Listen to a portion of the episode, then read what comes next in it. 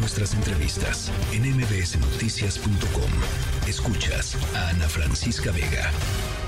Como les decía, hay que ver qué es lo que se sabe hasta el momento, porque me parece que hay datos importantes y relevantes en términos de la empresa contratada para el mantenimiento de estos, eh, de este elevador. Nayeli Roldán, periodista de Animal Político. Ustedes eh, publicaron, publicaron una, una nota muy interesante el día de hoy en el portal. ¿Cómo estás, Naya?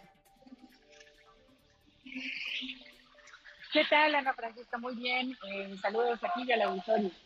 Eh, cuéntanos qué es lo que sabemos hasta el momento de esta, de esta empresa. Eh, que me parece fue creada en el 2019 y tan pronto fue creada, unos, unos meses después recibió eh, ya sus primeros contratos, ¿cierto? Así es, Ana Francisca. Se trata de soluciones integrales de transportación vertical en México, SADCB, Citraven, eh, que efectivamente fue creada en mayo de 2018 y ocho meses después, ah. es decir, en enero de 2019 tuvo el primer contrato por 3.2 millones de pesos que le dio el Instituto Mexicano del Seguro Social para dar mantenimiento también a los elevadores de eh, los hospitales de la unidad eh, oriente del Estado de México. Y a partir de entonces, Ana Francisca, la empresa ha tenido más contratos. Em, en, en los siguientes dos años tuvo cuatro contratos respectivamente. Sin embargo, en 2022 tuvo ocho contratos y en este año, lo que va de 2023, lleva 10 contratos. En total son 31 millones de pesos lo que esta empresa eh, pues ha ganado en eh, diversos contratos con el Instituto Mexicano del Seguro Social. Y también otro dato relevante que publicamos el día de hoy, Ana Francisca, es que esta empresa o los dueños de esta empresa eh, en realidad también son accionistas de otra más que se llama... Em, eh, comercializadora Bacros, esa fue creada en 2016 y también es proveedora del MIS.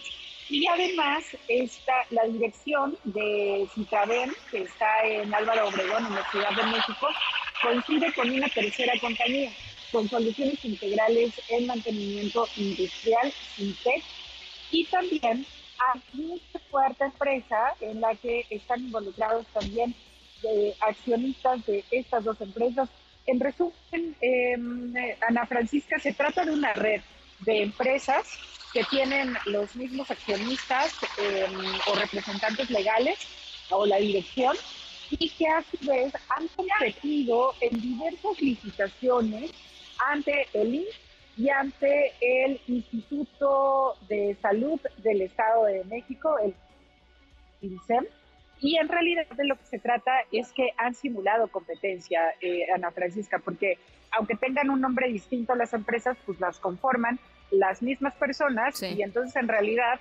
no están compitiendo los proveedores, sino más bien simulando la, la competencia. claro.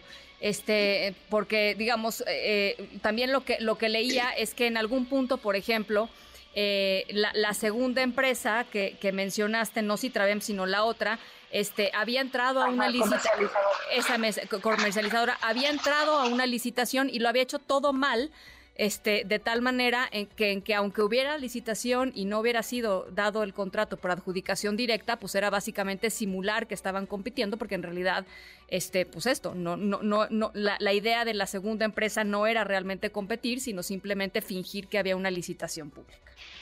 Exactamente, no, Tremendo. Y, básicamente eh, en algunos concursos ganaba una empresa, en otros ganaba otro, etcétera.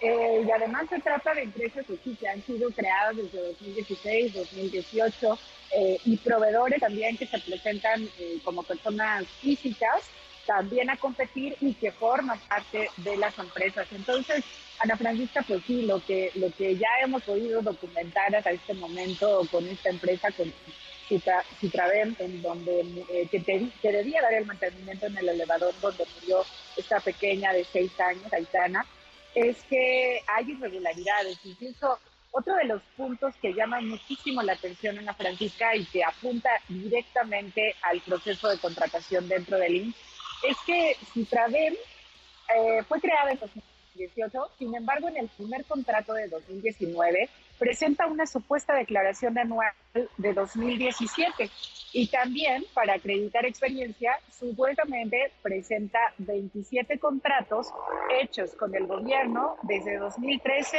y hasta 2019. Entonces, aquí algo extraño pasa. Sí, o sea, tiempo en el cual no estaba eh, eh, formalmente constituida, básicamente. Así es, exactamente. Entonces, o presentó documentación falsa o el no recibió, no revisó, perdón, la documentación ahí expuesta, pero lo que llama la atención es que justamente el IMSS consideró en ese concurso, en el primer contrato, que Citravem era la única empresa que cumplía con los requisitos en esa invitación a cuando menos tres proveedores, Ana Francisca.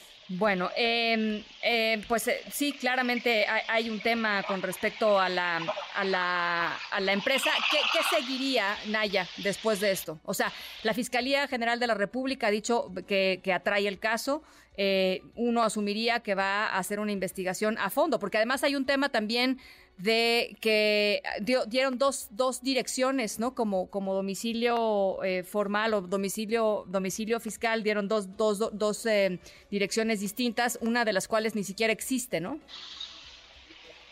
Exactamente, Ana Francisca. Pues sí, o sea, aquí de entrada tendría que estar la investigación interna del órgano interno de control del INS, por supuesto, pero también un actor que básicamente no hemos visto y que tendría la obligación de eh, estar, digamos, en este tema es la secretaria de la Función Pública, eh, que pues básicamente se encarga de verificar los eh, procedimientos administrativos y la actuación de los funcionarios públicos. Pero en este caso, pues digo, no, no ha habido el, menor pronunciamiento por parte de la función pública para investigar la contratación y el cumplimiento de esta empresa que le costó la vida a una pequeñita de seis años. Verdaderamente tremendo. Eh, Nayeli Roldán, periodista de Animal Político, gracias como siempre por platicar con nosotros. Muchísimas gracias a ti por el espacio. Saludos. Gracias, gracias. Muy buena tarde, muy buen fin de semana. NBC Noticias.